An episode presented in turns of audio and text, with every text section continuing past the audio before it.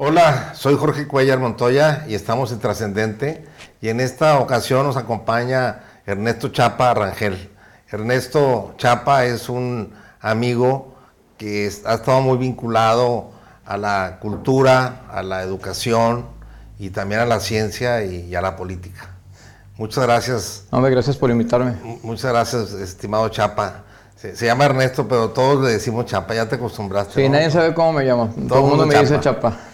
Bueno, pues aquí este, Ernesto Chapa eh, ha participado este, en, en, la política, en la administración pública, en, sobre todo en el área de, de, desarrollo social y, en donde ha podido impulsar mucho las actividades culturales, las artes en diferentes municipios, en el Cabildo de Monterrey también, este, ahí este, tuvo una participación importante, y en el partido al que, al que perteneció, porque ya no perteneces, ¿verdad? no, y ahora soy ciudadano sin partido. Ahora es ciudadano sin partido, pero ahí en el partido este, donde estuviste, eh, trabajaste mucho la parte también de la vinculación con la sociedad civil y también me acuerdo que, realizaste muchas actividades de tipo cultural. Y del medio ambiente. Y de medio ambiente, de todas estas causas, ¿no?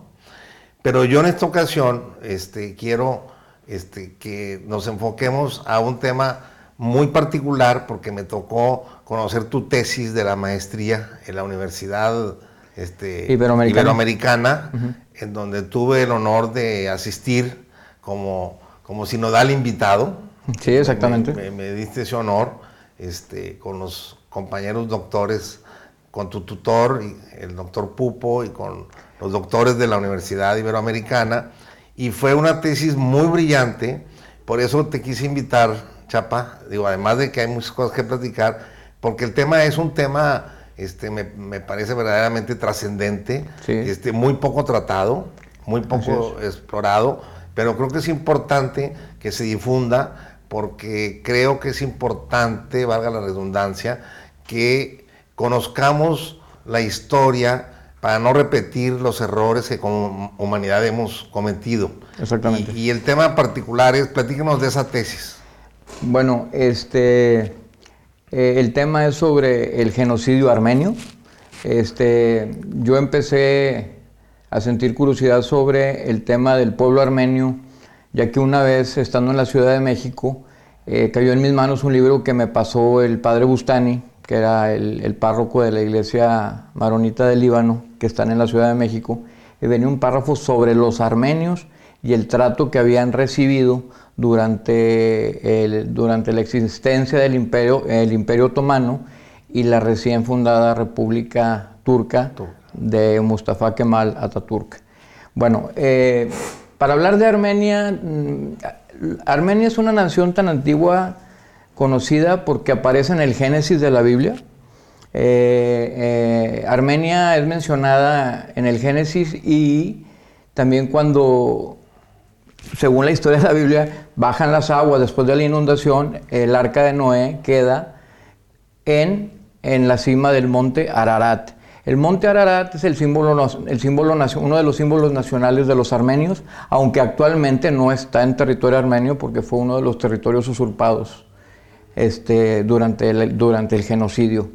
Este, los armenios fueron han sido un pueblo pues, muy, pues muy, muy especial porque eh, ellos fueron un pueblo que tienen un alfabeto, tienen un alfabeto propio, tienen, es, pertenecen a las ramas indoirania europeas. Este fue el primer estado oficialmente en adoptar el cristianismo como religión oficial y desde el, desde el año aproximadamente 301-307 fue cuando se hizo esta esta, esta adopción a través de una persona que no era armenia, que era San Gregorio el, Iluminador. Por eso la iglesia de Armenia se llama Iglesia Apostólica Gregoriana, en honor a San Gregorio el, Iluminador. Este, los armenios siempre han vivido en la parte oriental de Anatolia y lo que, lo que hoy es una parte del Cáucaso, lo que perteneció al Cáucaso de la Rusia eh, zarista y después a, la Unión Soviética. Entonces, eh, los armenios, eh, la mayor parte de la población armenia, pues siempre vivió bajo este, diferentes imperios, o sea, fueron conquistadas por diferentes naciones. Para no andar así como mucho más en el tema, los armenios sufrieron especialmente bajo el imperio otomano.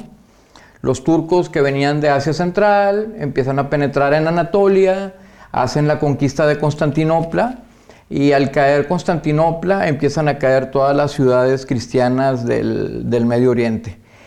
Este, muchos pueblos se, eh, se, convirtieron al Islam con los, con los turcos, pero los armenios, los griegos y los asirio-caldeos resistieron, resistieron esa conversión. Convivieron con los turcos, pero este, eh, eran súbditos del Imperio Otomano. Eh, pero nunca se les permitió se continuar con su religión cristiana. Estamos hablando de diferentes denominaciones cristianas porque normalmente cada una tenía una confesión cristiana de, alguna, de algún rito diferente. Pueden ser católicos o ortodoxos.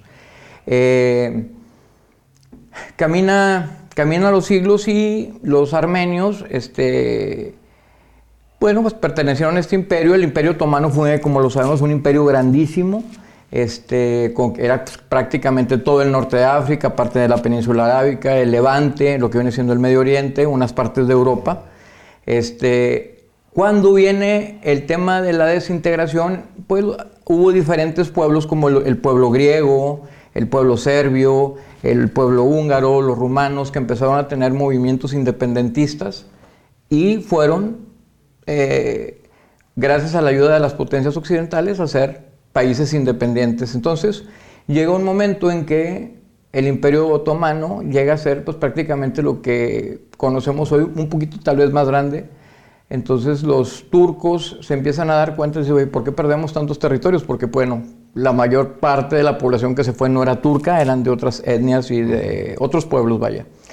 Entonces empezaron a ver hacia adentro quiénes eran los pueblos extraños en su, en su identidad como nación, como imperio otomano yo lo resumo, eh, el genocidio armenio, hubo un pregenocidio a finales del siglo XIX, 1894-1895, encabezado por el sultán Mehmed II, alias el Rojo, no, precisamente por ser de izquierda, sino por sanguinario. este, él hizo una matanza muy grande en unas partes de, de Armenia. Se calcula que pudo haber llegado a pasar por cuchillo a 250 mil personas ante el silencio total de, de, Occidente. Aparte, bueno, pues no había mucha comunicación, entonces esto sucedió en esa época. Viene en la época moderna, entre el siglo XX, este, empieza un movimiento nacionalista turco este, que prometía libertades, prometía modernización, prometía eh, que todos fueran ciudadanos de primera clase, porque no hay que olvidar que el Imperio Otomano llegó a albergar cientos de pequeñas eh, nacionalidades o etnias, entre ellos los armenios, los asirio-caldeos, los circasianos, los griegos, etc. Había muchas naciones dentro del Imperio Otomano y los kurdos, por supuesto, que en el día de hoy todavía es un problema dentro de las fronteras de Turquía porque el pueblo kurdo es la nación más grande del mundo que no tiene nación. Están entre Turquía, el norte de Siria, Irán y el norte de Irak. Entonces, un poquito en Armenia también, eh, en la Armenia actual. Pero bueno, ¿qué pasa sobre el tema de los armenios? Los armenios empiezan, apoyan el movimiento de los jóvenes turcos. Eh, el movimiento gana las elecciones y al sultán lo dejan como, vaya, no hacen un golpe de estado para quitar al sultán, sino lo dejan como más o menos como una figura decorativa, para que, porque pues, eh, siendo un pueblo islámico, musulmán, quisieron respetar el, estatuto del, sultán, pero no tenía poder. Los que tenían poder era, eran tres generales. Este, entonces eh, viene la, segunda etapa de modernización y pues, lo, que empieza el 24 de abril de 1915 es, eh, es, un día muy triste para, para la colectividad de Armenia porque en lo que hoy es Estambul, este, apresan de manera ilegal y sin avisar a todo la élite de la nación armenia. Me refiero a los diputados armenios, a los arzobispos armenios, a los maestros, a los poetas, a los empresarios de esa época y fueron colgados en una plaza en Estambul. ¿De qué años estamos hablando? El, genocidio armenio eh, tiene una duración entre 1915 y termina con y Mustafa Kemal Atatürk que depone a los jóvenes turcos después de la derrota de Turquía en la, Primera Guerra Mundial, este, él culmina expulsando o aniquilando a los pocos armenios que quedaban en una parte de, lo que hoy es Turquía, Turquía, que se llama, que le dicen Kilikia, yo le digo Cilicia, pero para fin de los casos es lo mismo. Entonces, eh, fue una época en que los turcos sacaron a los armenios de sus casas, este, los, los pusieron a caminar por el desierto, por las montañas, y iban muriendo de hambre, de frío y de inanición, sin contar las múltiples dejaciones, este, el robo de niños en edad de no recordar. Este, son palabras fuertes lo que estoy diciendo, pero es la verdad. Este, y bueno, de un, se puede llegar a decir que hubo una eliminación de cerca del 70-75% de la población armenia, que estamos hablando de un millón y medio de personas. No hay que olvidar que también fueron exterminados un millón de griegos, cerca de un millón de griegos que vivían en el norte de, lo que hoy es Turquía, lo que le llaman los griegos del Ponto, y, como medio millón de asirios caldeos que viven entre la frontera de Turquía y Siria.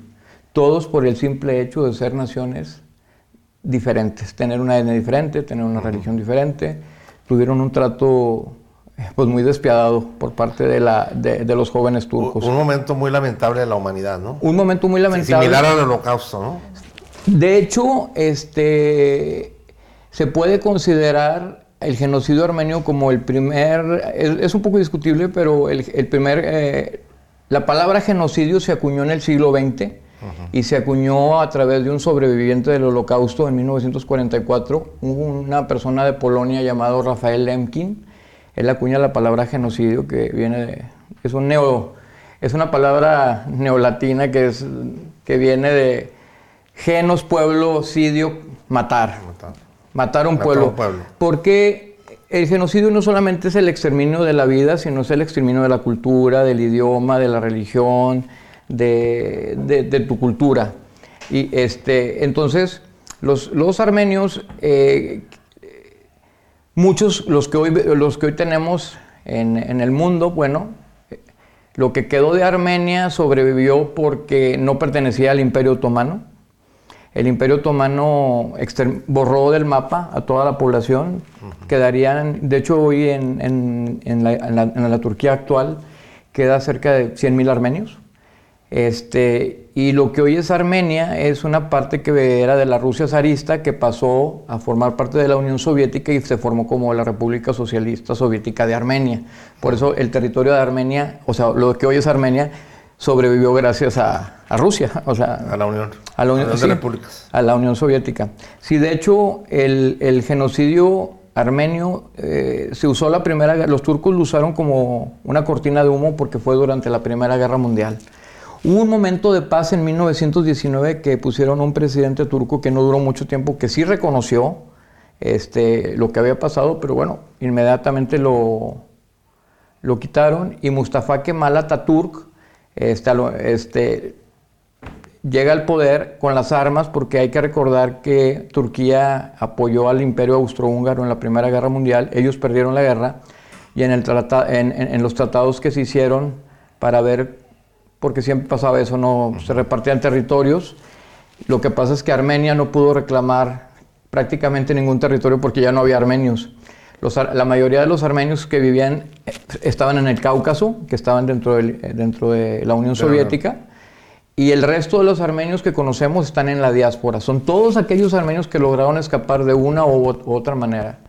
Este, hubo personalidades que protegieron. Bueno, el Vaticano estuvo siempre eh, como defensor del pueblo armenio. El presidente de los Estados Unidos en aquella época, que fue el presidente Wilson, este, de hecho, el presidente de los Estados Unidos nombró a un judío como embajador de, Estados Unidos ante el Imperio Otomano o la Turquía, como se le quiere llamar, que es el, que es el embajador Morgenthau. Morgenthau, se le los armenios le deben mucho ya que él empezó a abrir consulados en, toda en, en todos los lugares que pudo para poder albergar a todos los, armenios, porque al estar en territorio consular o en una embajada, pues e, estás en un territorio internacional. Entonces, ¿quiénes hay, ¿cuántos armenios hay en el mundo? Hay cerca de 7, 8 millones de armenios en la diáspora y hay cerca de 2 millones y medio en la Armenia actual.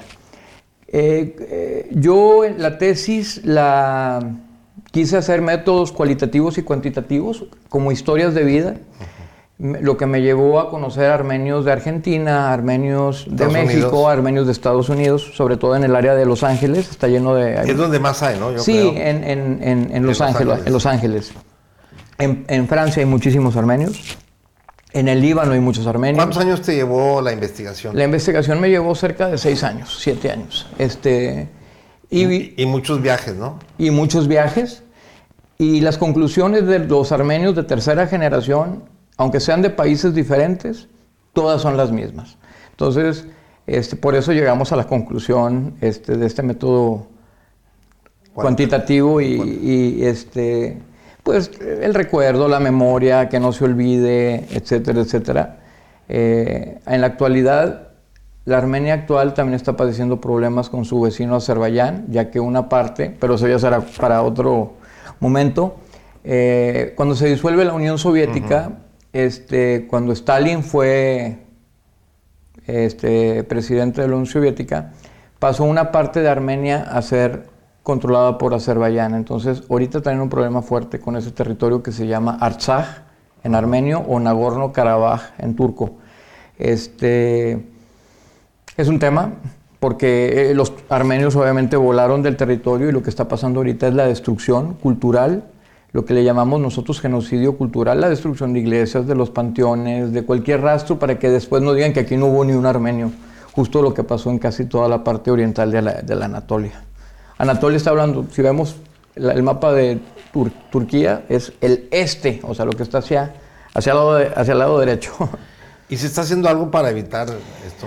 Poco a poco este, las naciones han reconocido este, el genocidio armenio pero las grandes potencias están un poco limitadas ya que eh, Turquía pertenece a la OTAN, entonces es aliado de, Occidente, entonces se puede meter en un problema diplomático. Y normalmente siempre las naciones que van a reconocer el genocidio siempre tienen una especie de presión especial de parte del gobierno de Turquía. Digo así, tal cual. Este, después de que terminaste la tesis, este, no la has publicado, ¿verdad? La, tesis yo se la regalé a la Universidad Iberoamericana. Es propiedad de la universidad, pero yo la tengo. Pues, ¿Y no la han publicado? Mm, eh, hasta donde me quedé, no. O sea, yo hice mi publicación, pero la universidad no la ha publicado, sí. Porque sería interesante la publicación para, para, una mayor difusión. Creo que el tema eh, no ha desaparecido porque lo que le pasó a los armenios entre 1915 y 23 esto sucedió entre 1912 al 16 con el Estado Islámico y la destrucción de las comunidades cristianas del norte de Irak y de Siria, incluyendo muchos pueblos armenios, asirio-caldeos e incluso gente de otras etnias y otras religiones. ¿sí? Como los yazidis, por ejemplo, que es una minoría muy perseguida. Oye, ¿y no has tenido, no tuviste presiones este, por algunas, pero yo, es que nosotros en el, en el 2005 celebramos en la Ciudad de México el 95 pues, aniversario del inicio de, este, celebrando una misa en honor a los difuntos, por eso digo eh, esto. Este, pues hubo una difusión, sobre todo fueron más griegos, porque la diáspora armenia no vino mucho a México, sí vinieron algunos, tenemos algunos armenios importantes en nuestra sociedad. Yo creo que el más importante fue el ex rector de la UNAM, el, rector, el doctor Sarucán, su hijo. Su hijo, que fue embajador, ¿no? Exactamente, Arturo Sarucán. Sí.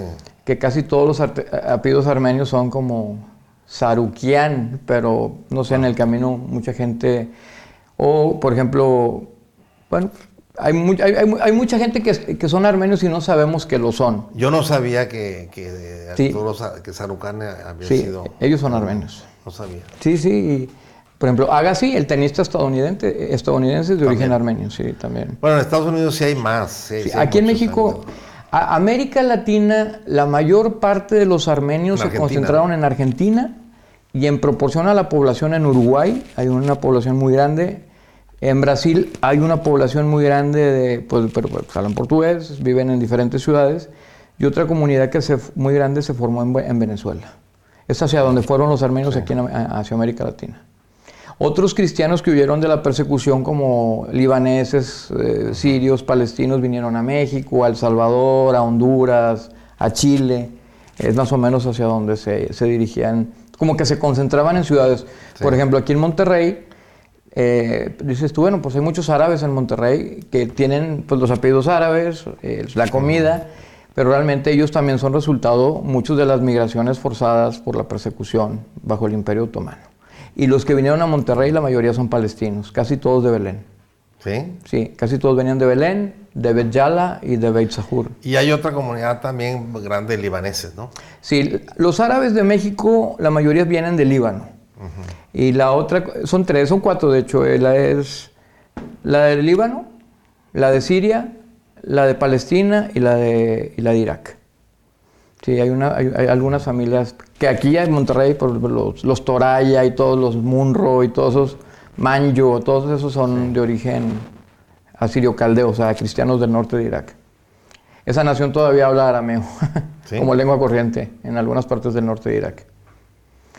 Y bueno, pues es, es una historia pues lamentable. Este, afortunadamente en el Museo de la Memoria y Tolerancia de la Ciudad de México se incluyó el genocidio armenio para recordar y, quisiera recalcar que genocidios son a partir del siglo XX. Antes del siglo XX se consideran matanzas, porque es un término acuñado en el siglo XX. En el siglo XX. En el siglo XX. Entonces, la lo que hace más particular al genocidio armenio es que la nación que lo perpetró es, es, el único es la única nación que no ha reconocido la autoría de los hechos. Entonces estamos en espera que sea justicia, que lo reconozcan y pues que pues, se pueda dar un paso. ¿Y hay algún movimiento? Claro, hay un movimiento mundial, sí. Internacional, qué bueno. Sí. Oye, pues te quiero agradecer mucho tu tiempo. Para mí era muy importante que nos compartieras esto que yo conocía un poco por la coincidencia que, que, tuvimos en, el Cabildo. Sí. Pero siempre me llamó la atención y, me parece importante que, se conozca, que tenga difusión. también quiero aclarar que no es un tema de, de Ernesto Chapa y la Nación. No, no, no. Fue el gobierno de Turquía y en los ejércitos irregulares que tenían, porque por supuesto hubo gente, eh, hubo turcos étnicos y kurdos étnicos que escondían armenios y era eh, delito, era pena de muerte esconder armenios o griegos. Entonces, quiero recalcar que es una gran nación también. Este, lo que le falta al gobierno de Turquía es reconocer los hechos. Eh, el pueblo turco es un pueblo bueno, amistoso, este, solamente el tema es que tienen que reconocer los hechos. Aunque no hayan hecho eso, porque obviamente eso pasó hace más de 105 años. ¿A, qué crees tú que se haya debido ese, esa persecución, ese genocidio, ese odio? Ese... no, no, es un tema que, que, no quería tocar. Mira. Si no quieres, no No, lo voy a comentar. E, es un tema los turcos empezaron a ver qué queda del imperio otomano. De ser un imperio empezaron a voltear hacia todos lados y empezaron a ver los elementos extraños que estaban todavía viviendo dentro del imperio otomano. Entonces, ¿quiénes eran los elementos? ¿Quién era el enemigo natural de, Turquía o del imperio otomano antes de la Primera Guerra Mundial? Era Rusia. Este, entonces, eh, pues obviamente los, los turcos pensaban que los cristianos del imperio otomano iban a tomar partida por Rusia. Entonces, eh, y voltean a ver a Bulgaria, ¿por qué se fue Bulgaria? Eh, se independizó Bulgaria de nosotros, ¿por qué? Porque nunca hubo turcos viviendo en Bulgaria. Hubo algunos pocos búlgaros que se convirtieron al Islam, pero son muy pocos. Entonces no fue suficiente como que para decir, bueno, nos quedamos a vivir todos juntos, ¿no? Entonces Bulgaria siguió su camino, es una nación ortodoxa. Este, eh, mi conclusión personal y muy particular es porque los vieron como eh, los vieron como una posible amenaza de, seguir perdiendo territorios ah. dentro del territorio, o sea, perder toda, porque los armenios eran mayoría en cuando menos tres provincias de la Anatolia Oriental, pegados hacia más hacia, hacia el Cáucaso, donde está el lago Van, este, donde está el monte Ararat y todo esto, aunque las matanzas fueron en todo el territorio. Y los griegos pues, fueron exterminados en todo el norte de, en todo el norte del, de Turquía, lo que viene siendo los límites con el Mar Negro, y los asirio-caldeos en la frontera con Siria. Pues nuevamente muchas gracias, mi estimado Chapa. Cuando quieran podemos... Lo dije tal vez un poco... Eso es un tema larguísimo. Eso, sí, claro. La historia de los armenios tiene como 3.000 o más años, entonces... Pero los eventos importantes de esta nación, este, hay que recalcar, así como el, el mundo ha reconocido la Shoah, que es el holocausto, este, es importante reconocer este, el genocidio armenio. Este, y hay otros ahí pendientes que, la historia tiene que reconocer, la muerte de hambre de los ucranianos en tiempos de Stalin. Entonces hay varios temas ahí pendientes. Se llama, tiene su nombre particular, es lo que sucedió en Ucrania. Pero eso es ya tema para otra, para otra plática. Cuando quieran me invitan y aquí estoy. Pues muchísimas gracias.